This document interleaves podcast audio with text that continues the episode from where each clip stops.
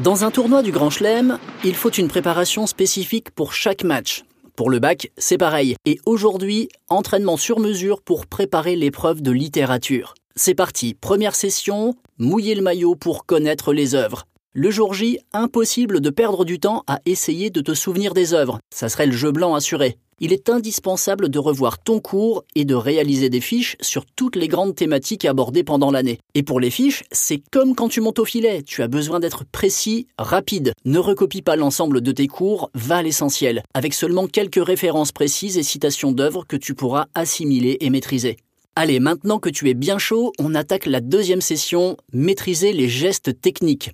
Dans cette épreuve, tu dois pouvoir articuler facilement tes idées, quel que soit le sujet. Pour cela, tu dois maîtriser sur le bout des doigts l'utilisation des connecteurs logiques, verbes introducteurs et tournures pouvant présenter ton argumentaire.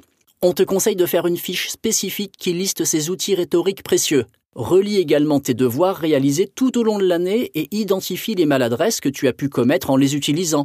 Tu as l'impression de maîtriser? Teste-toi en répondant à plusieurs sujets des annales, en posant simplement de grands arguments et en les articulant avec outils rhétoriques.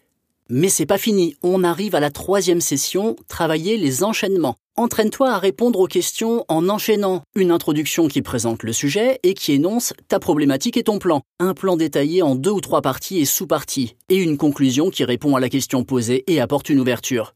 Quatrième session, définir ta stratégie de match il faut absolument que tu saches gérer ton temps en fonction de tes forces et faiblesses. Pour cela, entraîne-toi avec des sujets des annales et fais des tests match. Fixe-toi des objectifs de temps par question. Et ensuite, pour la réalisation du plan, de l'introduction, du développement et de la relecture. Si tu as passé plus ou moins de temps sur une partie, ajuste les timings et recommence. Le jour J, tu auras un plan de match millimétré, des repères clairs et tu seras plus serein.